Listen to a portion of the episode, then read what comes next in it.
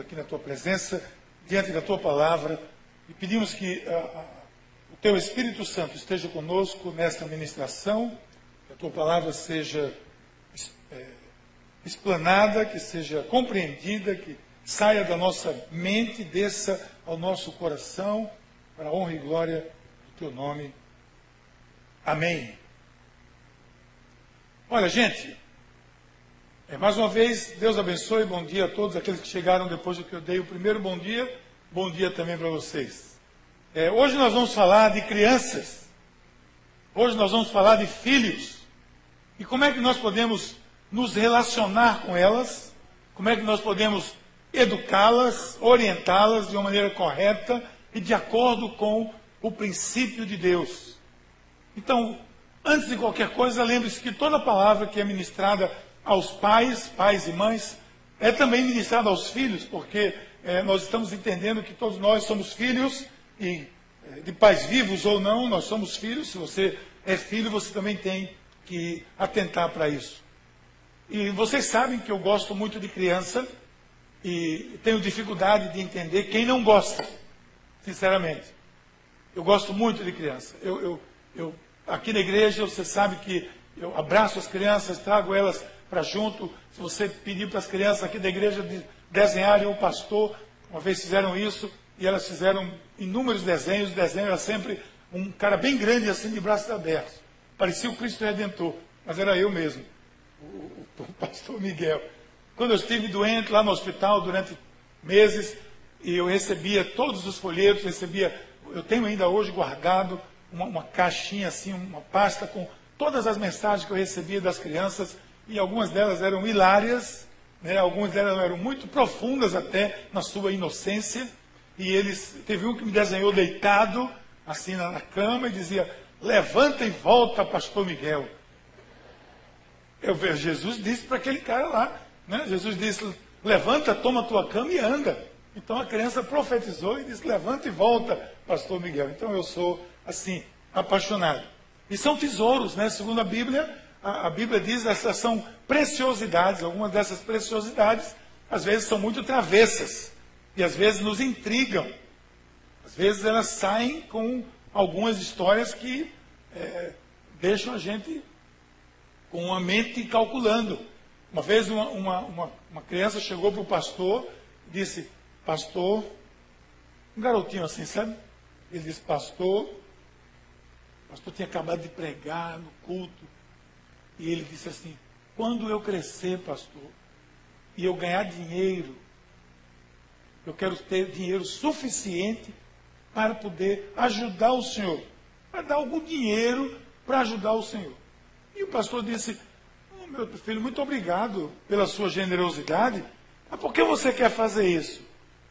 Pastor, porque toda vez no culto que o senhor está pregando, o meu pai fica dizendo assim baixinho: pobre pastor, pobre pastor, pobre pastor.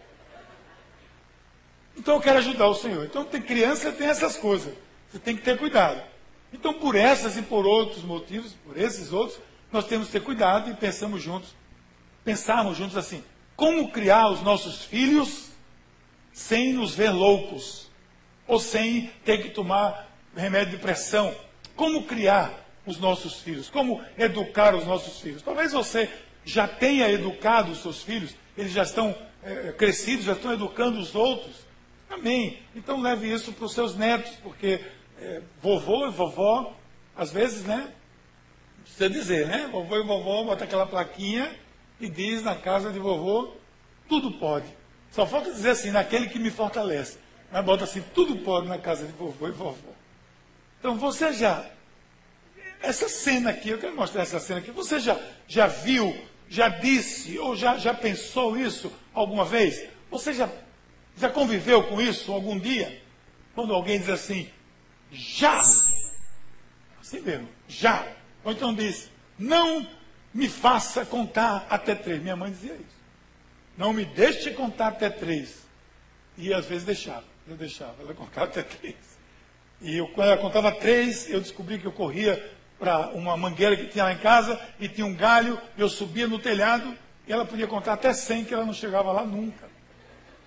E eu ficava ali na minha solidão, mas eu estava no meu devocional, ali no telhado, até que ela se acalmasse, eu fazia isso. Então você já viu, participou, viu um negócio, uma cena dessa? Participou de alguma coisa dessa? Pois bem, por isso, por isso, de uma coisa eu tenho certeza. Assim como eu já tenho certeza em todas as áreas da minha vida, o salmista nos diz: se não for o Senhor, o construtor da casa, será inútil trabalhar na construção. Não é na construção, porque quem constrói são os pedreiros, você sabe disso. São os mestres de engenheiros e arquitetos. Nós estamos falando da construção do lar e não do prédio. Então o salmista diz: se não for o Senhor, o construtor da casa, é inútil trabalhar. Então, o primeiro conselho que eu digo é: traga o Senhor para a construção do seu lar. Nesse sentido, é que vem a pergunta de hoje: como eu posso, assim, então, viver bem em família? Como eu posso viver bem em família nessa perspectiva de construir uma casa, de edificar uma casa e educar filhos? Mais uma vez, é só continuar nessa leitura do Salmo 127 e você vai ter uma lição. Se não é o Senhor que vigia a cidade, será inútil a sentinela montar guarda. O versículo 2 vai dizer assim: Será inútil levantar cedo, dormir tarde, trabalhando arduamente por alimento. O Senhor concede o sono àqueles a quem ama. O que, é que ele quer dizer isso? É, Valéria, eu sempre digo a ela que ela, esse versículo é o mote da vida dela. Ela diz, o Senhor concede o sono àqueles a quem ama. O Senhor ama muito a minha mulher. Ele concede sono a ela com facilidade.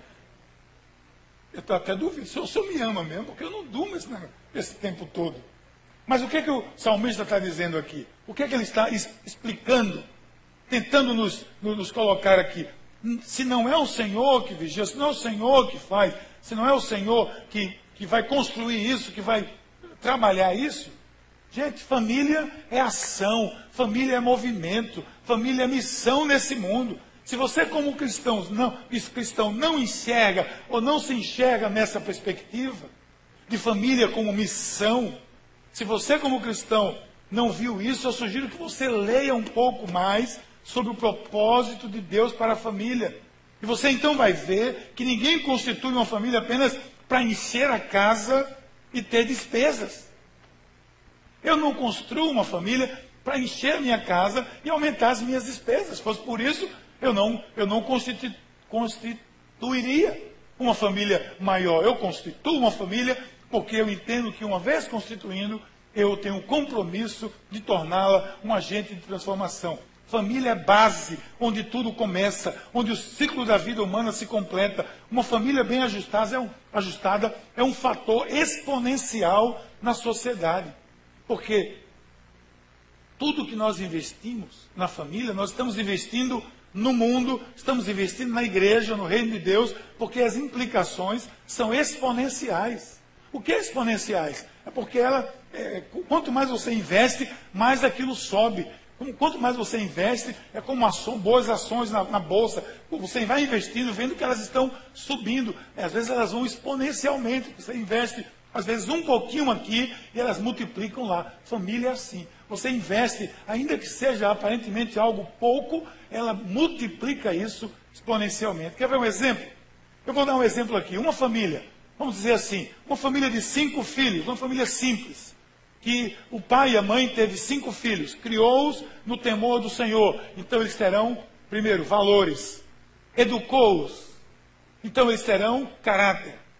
Consegue, com muito esforço, formar todos eles em, em algo e eles, com esforço, se destacam e se tornam bons profissionais.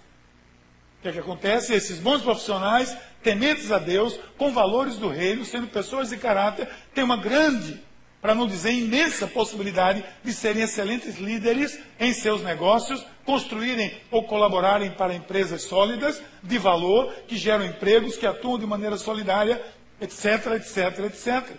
Além disso, eles serão membros e líderes de igrejas que assim fecham o ciclo de serem agentes de transformação na sociedade. Porque farão com os outros o que receberam. Você percebe que, que, que, que esse ciclo abençoado e abençoador pode começar na sua família, se fechar nela mesma quando retorna para você o próprio benefício que você multiplicou pelo mundo. Por isso, família é exponencial. Essa semana eu estava na casa desse jovem aqui, desse rapazinho ali, 15 anos de idade. 15 anos, né? Que você tem? 15 anos. Ele vai amanhã, 6 horas da manhã, vai viajar para São Paulo, para a Febraça, vai apresentar um trabalho lá sobre os programas sociais no mundo todo, comparando com os programas sociais do Brasil. É Bruninho, esse jovem, nosso representante na USP. Vai lá falar para professores da USP. E o trabalho dele, sabe qual é? Ele está comparando os programas sociais da, da, do mundo todo com o programa social do Brasil. Bolsa Família, Bolsa Leite, Bolsa isso, Bolsa Prisão, Bolsa tudo que tem aqui nesse Brasil. Tem Bolsa para tudo. No, no, Brasil tem Bolsa para tudo. E bolso também, para muita coisa. Então, o que acontece? Ele estava explicando para mim, sexta-feira, explicando para a gente, o que ele vai dizer na introdução dele. Ele está dizendo exatamente isso que eu, que eu acabei de dizer aqui. Economicamente, socialmente, tudo isso a família o matrimônio, o casamento que gera a família, beneficia a sociedade. Tem um livro por aí que diz assim: casais inteligentes enriquecem juntos. A tese é verdadeira, porque quando há um casal, a renda se multiplica, quando não são mão de vaga, claro, a renda se multiplica, se divide no sentido de partilha, se multiplica. Quando a família está junto, então, quando você agrega a família, você agrega valor e você agrega um benefício à sociedade. Hoje eu gostaria de tratar com vocês então sobre filhos, sobre algumas das atitudes que sempre vão ser necessárias para o encaminhamento dos filhos num, numa vida, num caminho equilibrado. Então, preste atenção, comece assim, venha comigo e seja atento, seja, eh, por favor, eu peço a vocês, em nome de Jesus, sejam humildes o suficiente, se for necessário, para reconhecer que precisa de ajustes Vibrem se vocês estão fazendo aquilo que a palavra de Deus manda e corrijam o rumo. Sempre há tempo para você corrigir o rumo das suas atitudes. Começa aqui, conhecendo bem os seus filhos. Você conhece os seus filhos? Você conhece os seus filhos? Compreensão é atribuição nossa. E isso abençoa a família. Uma das coisas que a gente precisa entender bem e muito bem é que nós somos aqueles que já vivemos uma grande fase da nossa vida. Eu já passei da metade da minha vida, com certeza. Eu sou aquele que tem a obrigação de ser o compreensivo, de ser aquele que já entendeu que a coisa, como a coisa funciona, que já tem valores agregados, conhecimentos agregados suficientemente para exercer paciência, para exercer longanimidade com os meus filhos, para saber discernir o que fazer e como fazer. E pode anotar aí, grande parte dos conflitos na criação dos filhos se dá pela falta de compreensão e pela ausência definida dos papéis de pai e mãe, como eles têm que agir. Pai e mãe têm que agir como pai e mãe.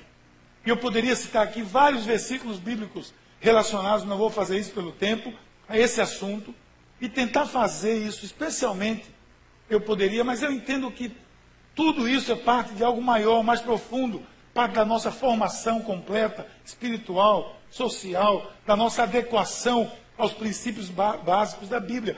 Uma das coisas que a Bíblia diz, olha, no versículo 3 do capítulo 24 de Provérbios, ele diz assim: com sabedoria se constrói a casa,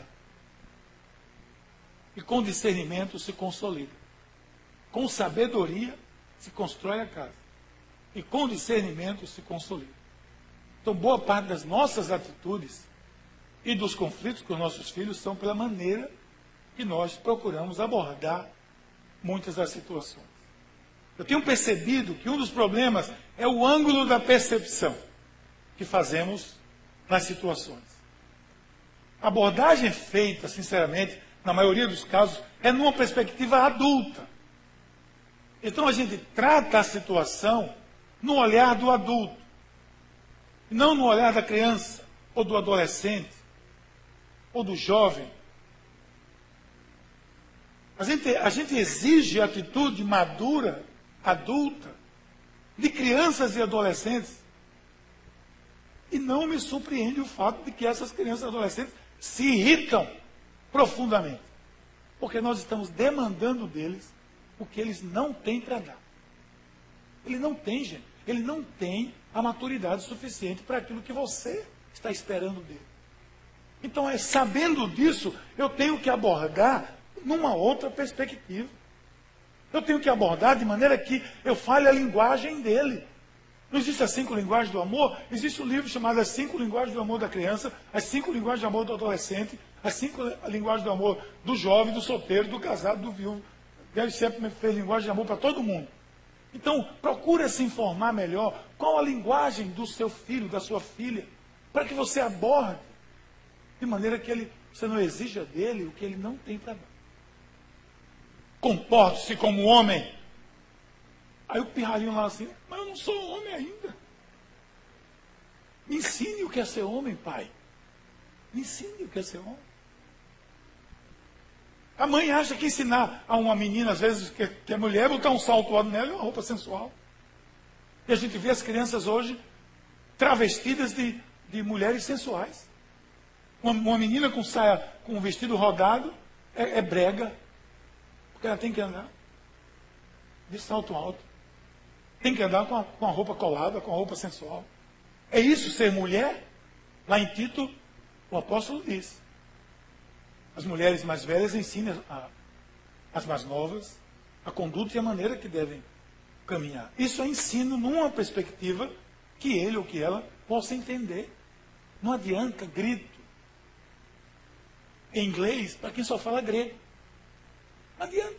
grita em inglês, quanto quiser. A pessoa só fala grego, não vai entender nada.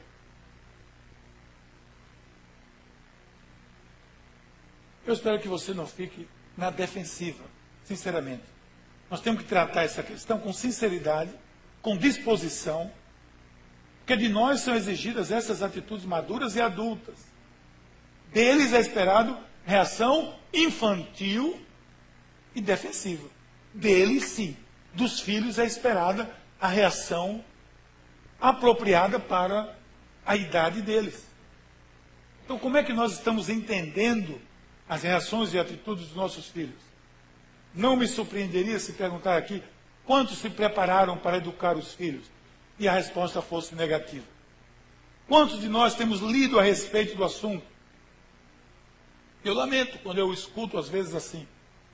Eu fui criado assim e não me tornei nenhum marginal. O poder de Deus é grande, filho. Mas vai no presídio.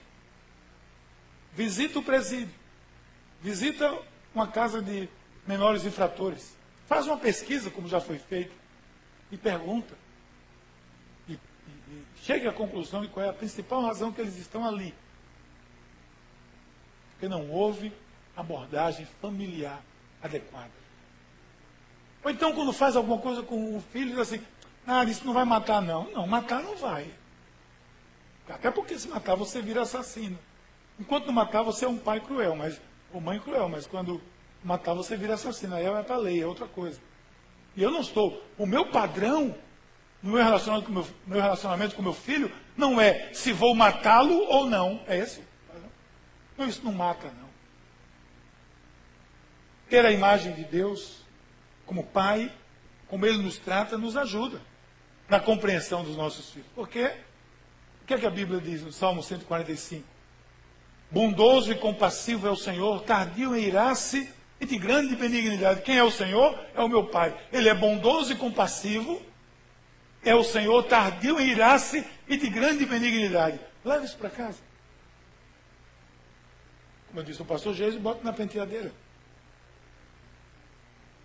Vamos retirar a imagem que muitos têm de que expressar compreensão no trato com os filhos é sinal de fraqueza. Existe essa compreensão equivocada. De que expressar compreensão no trato com os filhos é sinal de fraqueza. As nossas ações humanas são muito complexas. Por isso que a gente acha às vezes difícil compreender os filhos. A gente, hoje em dia, antes não, mas hoje em dia, você tem uma, uma gama de recursos além da Bíblia, você tem uma gama de recursos, um número imenso de livros bons, pequenos, não é livro grande, não. Uma vez eu, uma pessoa me pediu um livro, eu fui, fui emprestar o livro. Quando ela abriu assim, ela disse: Poxa, que letrinha pequena.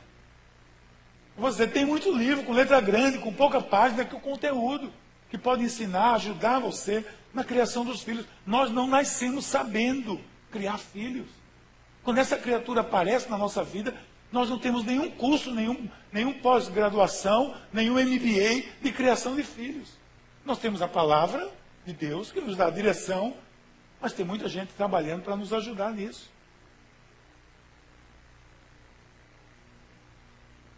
Você acha que eles compreendem as nossas reações com facilidade? Não.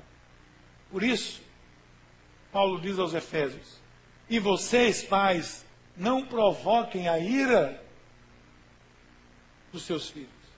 Conheça então seu filho, gaste tempo com eles, converse, brinque, conte história, conte a sua história. Seus filhos precisam conhecer a sua história. Seu casamento, como foi. Meus filhos, meus filhos conhecem, nossos filhos conhecem a nossa história toda. E eles contam para eles com, com muita alegria, porque nós sempre compartilhamos a nossa parte com eles. Um outro conselho que eu digo para viver bem em família nessa área: prepare os seus filhos para a vida. Prepare os seus filhos para a vida. Não subestime a capacidade de aprender do seu filho. E nem pense que porque ele tem nota 10 na escola, ele não está, ele não tem nota 10 na escola, ele não está aprendendo com você. Ele vê e multiplica. Ele vê e age. Lembra daquele vídeo que tem na internet muito conhecido? Filhos veem, filhos fazem? É isso. Eles veem, eles fazem. Sabe por quê? Porque a aula em casa é prática. Na escola é teórica. A aula que eu dou para meu filho em casa é prática. É o que eu faço. E me ver fazendo. Todo mundo não. Eu fui para a universidade, eu fazia parte do diretório, eu ia lá para dizer, mais aulas práticas. Todo mundo quer aula prática. Tudo bem, a aula em casa é prática. O que você faz, o que você diz, o que você vive, se multiplica. Ele, o que ele cresce vendo você fazer, ele tende a fazer na vida adulta, com muita probabilidade. Na escola, repito, ele pode não ser nota 10, mas em casa ele aprende assim, na boa. Por isso o Senhor recomenda, largue na frente, ganhe a dianteira. Olha o que ele diz, Provérbio 22. Instrua a criança segundo os objetivos que você tem para ela, e mesmo com o passar dos anos, não se desviará deles. Instrua, ensina o seu filho no caminho em que ele deve andar, outra versão diz, e quando adulto não se desviará desse caminho. Mas o que é que ele diz? Instrua. Faça, ensine, saia na dianteira, seja proativo, proativa. Sigam esses passos, por exemplo, aceite os seus filhos como pessoas. Eles são os seus tesouros. Veja a leitura do salmista, o que é que ele disse? Os filhos são herança, no Salmo 127 de hoje, do Senhor, uma recompensa que ele dá, como flecha nas mãos do guerreiro, são os filhos nascidos na juventude. Como é feliz o homem cuja aljava está cheia deles, não será humilhado, quando enfrentar seus inimigos no tribunal. Filhos não são pesos, são troféus. Eu tenho um compromisso com Deus em educá-los e lançá-los para o mundo para serem agentes de transformação como flechas na mão do guerreiro. E a aceitação faz parte dos princípios divinos. Romanos, Paulo diz, portanto, aceitem-se uns aos outros, da mesma forma como Cristo os aceitou, a fim de que vocês glorifiquem a Deus. Esse é um princípio geral. Eu devo aceitar você, eu devo aceitar você, eu devo aceitar nós, você deve, tem que me aceitar, nós devemos nos aceitar uns aos outros como princípio, mas ainda com os nossos filhos. Deus nos aceita como nós somos, nos ama com intensidade, esse é o princípio básico para o relacionamento com os filhos. Essa é uma decisão que você tem que tomar e vai requerer de mim, de você, o quê? Racionalidade.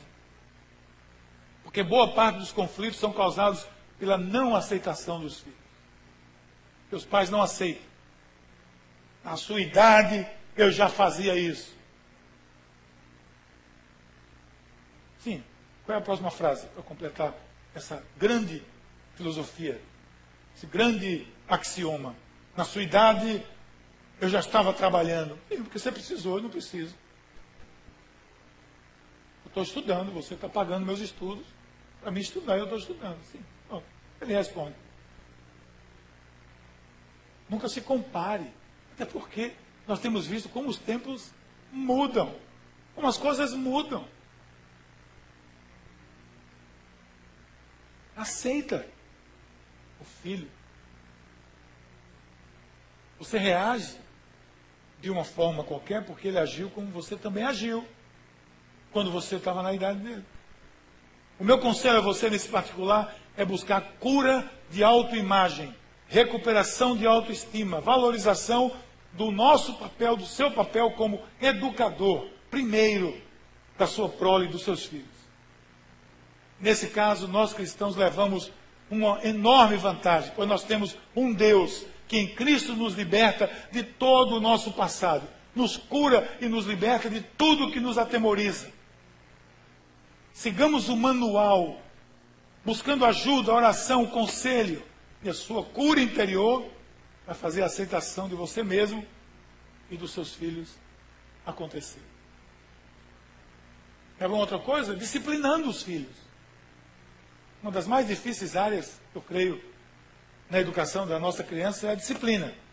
A gente tem que reconhecer isso. A gente resiste à disciplina, disciplina a gente sabe da sua necessidade. Eu não vou entrar aqui em detalhes de como você disciplina ou como você não disciplina. Temos tempo para isso. Leia o best-seller que tem aí no mercado chamado Diga Sim com Convicção. Ele vai ensinar você. Eu não quero dizer a você como você vai disciplinar o seu filho ou filha, mas apenas dizer que a disciplina é necessária. É um gesto de amor. O provérbio diz: Pois o Senhor disciplina quem ama, assim como o pai faz ao filho de quem deseja o bem. E a ideia de castigo é de disciplina. Aí no texto. De correção. A maneira com a qual eu faço isso é com amor, com raciocínio. Criar um filho como quem cria um animal irracional não significa princípio e costume. Eu tenho um cachorro lá em casa agora, o nosso querido Razak. O ninho ficou vazio, o Gabriel deu um cachorro lá para casa. É um, é um monstro, né? Ele, 50 quilos. Ele acha que tem 2 quilos. Quer dormir com a gente na cama. É uma figura o cachorro. E eu estou treinando ele em muitas coisas. Treinando ele a dar bom dia a todo mundo. E como é que eu treino ele? Dando recompensa.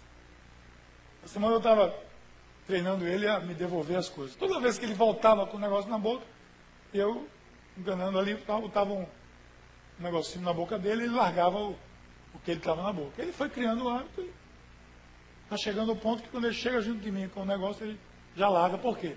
Porque ele é educado, está esperando bombonzinho lá. Filho. O irmão dele faz cara feia.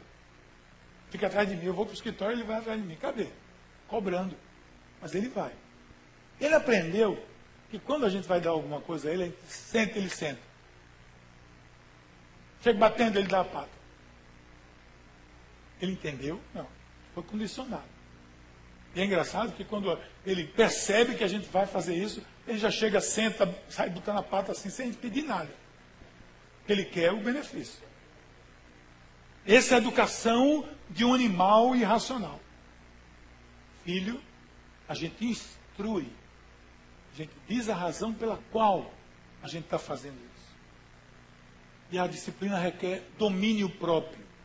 Corrija o seu filho enquanto há esperança, mas não, mas não te incites a destruí-lo. Corrija, discipline, mas cuidado. Eu tenho dito, em boa parte das, das disciplinas está indo a falta de paciência. Se extravasa na raiva no momento, naquele momento.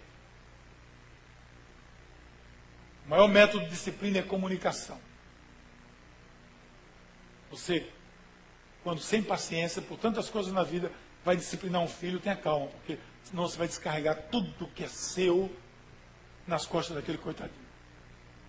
Você vai botar a culpa de tudo que é seu ou sua nele ou nela. Vai jogar, o seu braço vai descer pesado. Mesmo que depois você se arrependa.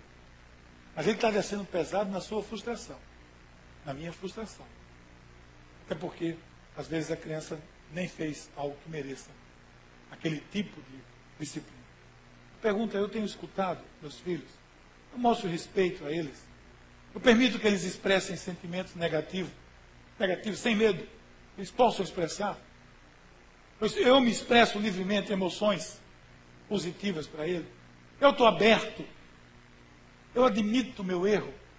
Se nessas cinco perguntas você tem mais não do que sim, você não está se comunicando. Disciplina é um investimento na vida da criança. Quer ver a diferença? É isso aqui. Disciplina é isso aqui. Punição, o quadro não ficou bom não, mas punição, disciplina é verde. Foi mesmo a cor. Você botou aí e virou. Punição, o propósito é infligir penalidade. Disciplina, o propósito é promover crescimento. Punição, o foco é o passado. Disciplina, o foco é o futuro. O que vai acontecer? Punição, o propósito, a atitude é raiva. Disciplina, atitude é amor. Punição, o resultado é culpa. Disciplina, o resultado é segurança. O tolo derrama toda a sua ira, mas o sábio a reprime e apaga. O conceito bíblico básico, constante na Escritura, é que a gente tem que disciplinar. Os métodos nós escolhemos com raciocínio. Muitos usam texto bíblico para justificar que batem nos seus filhos. Ótimo. Façam isso. Agora, quando for justificar outras atitudes, usem texto bíblico também. Por exemplo, quando você for, quando der um trovão, como deu domingo passado aqui, manda o pregador se calar, que é Deus que está falando. Porque na Bíblia diz isso, que trovão. Aí o povo lá da, daquela ignorância, Deus está falando. Domingo deu trovão aqui. Cala a boca aí, pastor André. Deus está falando. Quando você for justificar essas coisas, então, justifique também com conceitos lá do Antigo Testamento, que nós não mais aplicamos porque nós somos da nova aliança. Disciplina conduz à vida. Os mandamentos é lâmpada, a instrução é luz e as advertências da disciplina são caminho que conduz à vida. Mas eu preciso dar uma palavra aos filhos. Filhos estão aqui. O Senhor tem para vocês palavra. Atentem para isso. Olha o que a Bíblia diz para os filhos. A Bíblia diz assim: Filhos, obedeçam a seus pais no Senhor, pois isso é justo. Estava muito feliz, né? Só tinha pai aqui na jogada. Mas a palavrinha de Deus, olha, diz a mesma coisa. Obedeçam a seus pais. Filho sábio acolhe a instrução do pai, mas o zombador não ouve a repreensão. Você que não obedece e não honra os seus pais, você é chamado na Bíblia de zombador e você não tem futuro. Para esses, não tem futuro. Atentem, filhos, para a importância do seu relacionamento com seus pais. Por último, eu diria que para viver bem em família, nós precisamos expressar o nosso amor. Eu preciso expressar o meu amor para o meu filho. Nossos filhos têm uma carência de amor e às vezes a gente não percebe isso. E não é na escola, não é entre amigos, ou em outro lugar qualquer que ele vai receber amor que você pode dar.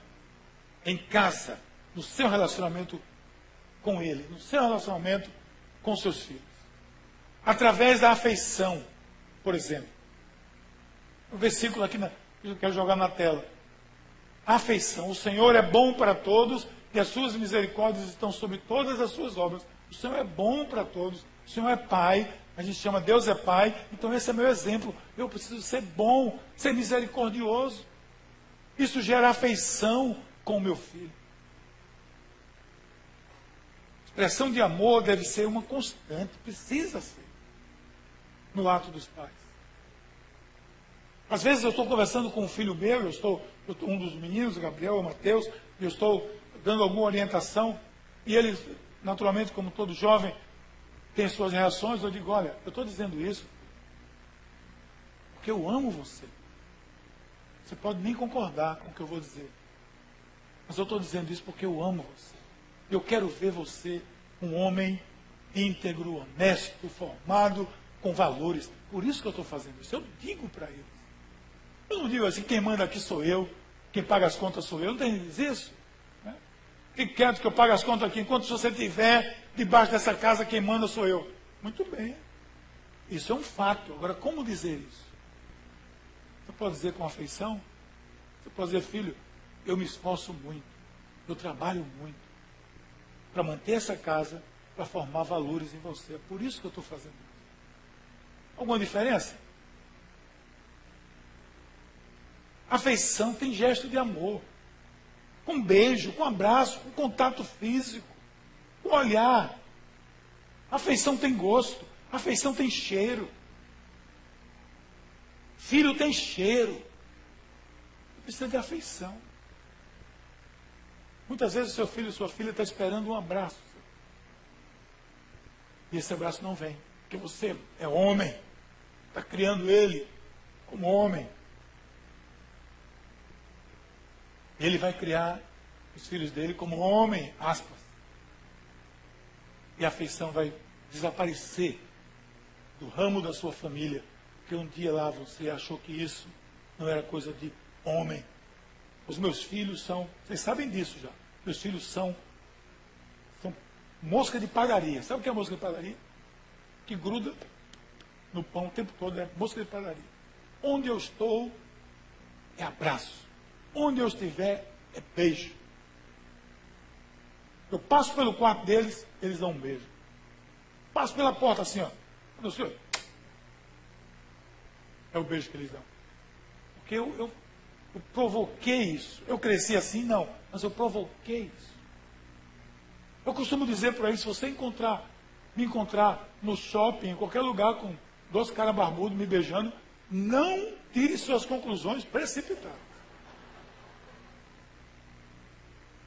São meus dois varões que vão me beijar em qualquer lugar. Através de afirmação, por exemplo. Palavra de incentivo. Se a linguagem do seu filho for palavra de afirmação, você pode beijar o que for, mas se você não disser, nada mais seguro para um filho do que a afirmação dos seus pais. Nada mais seguro. Atenção. Dê seu tempo, sua conversa, coisas que você traz, oferece da sua prioridade. Isso é atenção, afirmação. Diga para ele, diga para ela do valor que ela tem para você e para Deus. Construa, edifique autoestima no seu filho, na sua filha. Construa.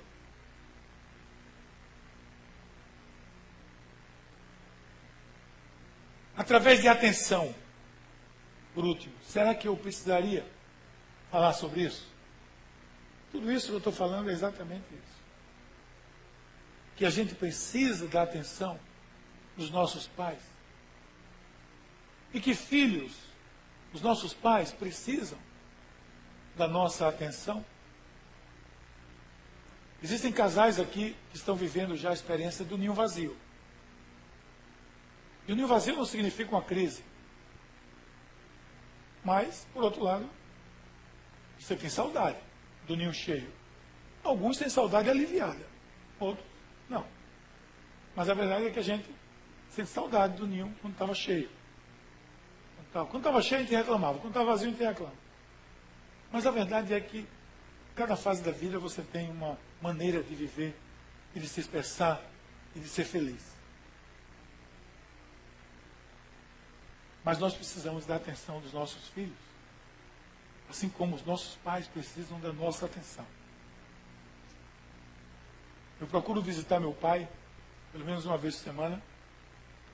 Quando eu e Valéria, ou Valéria, quando a gente não faz isso, ele, ele procura, ele diz. Parece mais não. Ele quer a minha presença. Ele quer que eu vá lá conversar com. E eu faço isso. Meu, meu tempo que eu tenho, qualquer folga, eu passe por ali, eu paro para dar uma, uma certa atenção. Eu estou vivendo agora a fase que meus filhos estão começando a bater asa. De alguma forma está começando a. Eu estou vendo as asinhas nascer. E eu sinto falta disso. Agora, tanto para ser falado, né? filhos preferem o seu tempo do que seus presentes, que se pudessem comprariam o seu tempo. Eu não vou dizer mais isso. Já virou clichê, você sabe disso. Mas vou parar por aqui dizendo que qualquer relacionamento, para crescer, precisa de investimento. E com nossos filhos não é diferente. Gaste seu tempo com a sua flecha. Porque o seu filho é flecha na mão do guerreiro. Eu já disse isso aqui, vou repetir. É flecha na mão do guerreiro porque ele vai onde você não foi. Ele vai onde você não vai chegar. Ele é você indo. Ele é você reproduzido lá na frente. Ele é você sendo agente de transformação. Quando eu vejo Bruninho amanhã lá na USP, defendendo um conceito, eu vejo o pai dele indo. Ele não vai, o pai dele não vai não, porque não é nem essa praia dele. Mas o filho vai. O filho vai. Por quê? Porque o filho recebeu esse apoio e está indo. Ele é uma flecha. E feliz o homem que, que tem muitos na sua aljava. Que Deus nos abençoe. Vamos orar? Pai querido, obrigado, Senhor, pela tua mão sobre as nossas vidas, pela tua presença na nossa família. E nós pedimos que tu nos abençoe no nosso relacionamento com os nossos filhos, com os nossos pais, que isso seja é, motivo de alegria na casa, que isso seja motivo de fazer o nosso lar uma família exponencial, que, que, que os nossos filhos sejam flechas em nossas mãos, que vão, que possam ir além daquilo que nós podemos, que sejam bênção nesse mundo, agente de transformação na sociedade, no nome de Jesus. Amém.